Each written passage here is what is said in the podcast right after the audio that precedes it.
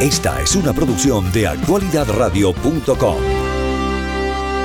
Muy buenos días, señoras y señores. ¿Qué tal? ¿Cómo están? Bueno, estoy acá acompañado y bien acompañado de la familia de Actualidad Radio y de éxitos que estamos en la Casa Blanca en el día de hoy, haciendo este programa especial, programa que patrocina la Casa Blanca en honor a los venezolanos. Ha sido de verdad que un privilegio un orgullo y además de eso muy, pero muy ah, alentador para nosotros saber que los venezolanos somos honrados en los Estados Unidos y particularmente por la Casa Blanca. Floralicia Anzola y César Miguel acaban de hacer un programa extraordinario para la FM y desde luego es algo que eh, hace falta hacerlo in situ, en vivo, con la gente que es noticia.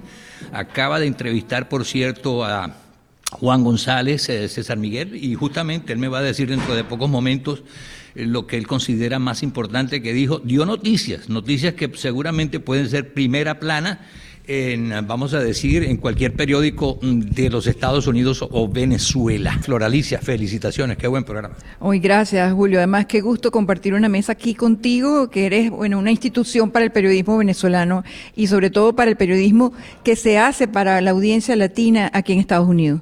Gracias, Flor Alicia. Bueno, y ya estaremos pendientes de recabar más reacciones a toda esa programación especial que ustedes hicieron. De San Miguel, felicitaciones. Qué buen programa acaba de hacer. Ah, caramba, muchas gracias. Y lo dice usted, que es el maestro. no, pero fue de verdad una experiencia muy, muy interesante, ¿no? Este Empezando por el estudio, que es muy bonito, ¿no? Sí, ciertamente. Tú y yo que hemos pasado por cualquier cantidad de estudios, nunca habíamos tenido uno con una lámpara. Eh, Esa lámpara es extraordinaria. Sí, no, y los cuadros, estamos rodeados de Teddy Roosevelt, en fin. Tú mencionabas que esta fue la oficina del, fue la del secretario de guerra, ¿no? Es la oficina del secretario de guerra. Entiendo que debe ser para tener audiencias. Y lo que me llama la atención es que un par de oficinas más allá está la oficina de la señora Kamala Harris. A lo mejor no las topamos, ¿no? Bueno, vamos a ver, y vamos a poner allá una, una gente que, fiscalice la entrada y la salida de... Pues ella está aquí en Washington, creo yo, porque ella estaba, ha estado viajando mucho durante estos días. César, eh, te, pedí que por favor me acompañaras estos minutos y primero que nada te agradezco mucho la gentileza que tú, Floralicia, tu hija, en fin, todos han sido amables conmigo en este día y sobre todo en un momento en que no solamente el frío de Washington eh, corre a mucha gente, sino que además eh, hace falta el calor humano y el hecho de estar contigo en este momento acá, primera vez que lo hacemos de esta manera, porque hemos estado juntos en estudios en otras ocasiones allá en Miami, y eh, yo veo que este evento, y quiero comenzar con esa parte para que me ayudes a interpretarlo, lo que significa un evento como estos para los venezolanos en la Casa Blanca. Tú como venezolano, tú como comunicador de excepción que has sido durante tantos años, ¿cómo lo interpretas? Como algo realmente digno de resaltar, porque eh, vendrán por allí muchas lecturas. Evidentemente vendrá la lectura en un país tan fracturado y polarizado, la lectura político partidista, ahora que estamos entrando en año electoral, el peso del voto venezolano. Bueno, sí, todos tienen derecho a pensar eso, pero más allá de, de ese detalle, está lo que me comentaba Adalis Ferro, y es que a la hora de enfrentarnos en una circunstancia extraña, distinta, en otro país, los venezolanos somos un solo bloque, una sola comunidad.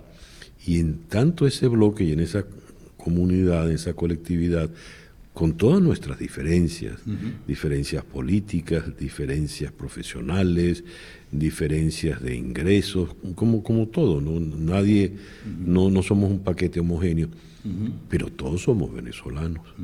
Y hay una necesidad eh, importante de que toda esa, esa venezolanidad haya tenido hoy entrada oficial, formal, a la Casa Blanca, que es la casa desde donde se manda este país. Eso no es poca cosa, eso significa muchísimo. Sin duda alguna, sin duda alguna. Em, ya tenemos el próximo invitado para, para el programa, pero de la entrevista que hiciste a Hugo González, yo tomé algunas notas interesantes y yo quisiera que me las resaltara, porque vio noticias, como dije, que son primera plana en periódicos eh, de mañana, si, si, es que las toman en cuenta, porque son todas importantes. En primer lugar, eh, dice, eh, dijo, son los venezolanos los que deciden su destino no quieren, eh, no, no, quieren que esta casa, eh, esta puerta de diálogo se vaya a cerrar. Estados Unidos no quiere esto. Maduro ha respetado Barbados y en otra cosa dijo que mm, Barbados es un acuerdo robusto y que eh, la cuestión de la famosa invasión que se anunció en el pasado fue una manipulación. Sí, el, la frase los venezolanos son los protagonistas apunta directamente a eso la crisis venezolana la resuelven los venezolanos.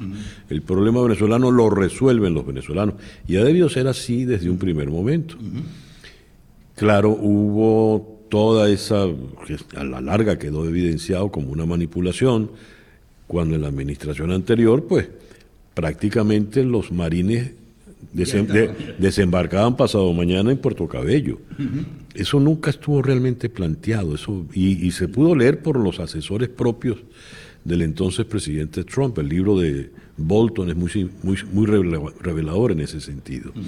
Ahora, de allí viene el otro punto. Muy bien, los venezolanos lo vamos a resolver, pero, como cantaban los Beatles hace with a little help from my friends, ¿no? Hace falta una, una pequeña ayuda.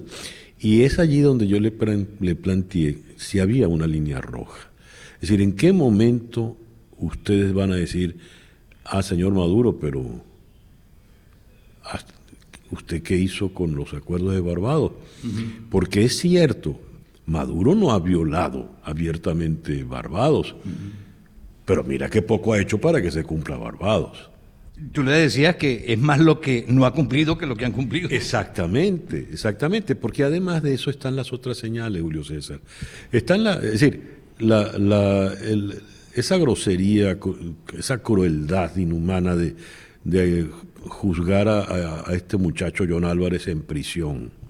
El caso del militante de Encuentro Ciudadano, el partido de, Delsa Solórzano, eh, el cierre de de cierre no, todo el boicoteo que le han hecho a la gran aldea en esto últimamente.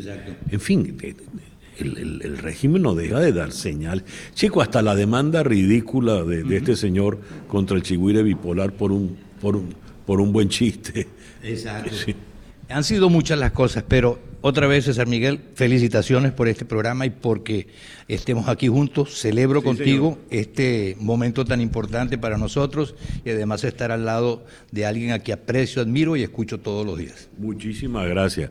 Y saludo a Barbarita, tu productora. Claro que sí, mi productor especial, claro que sí.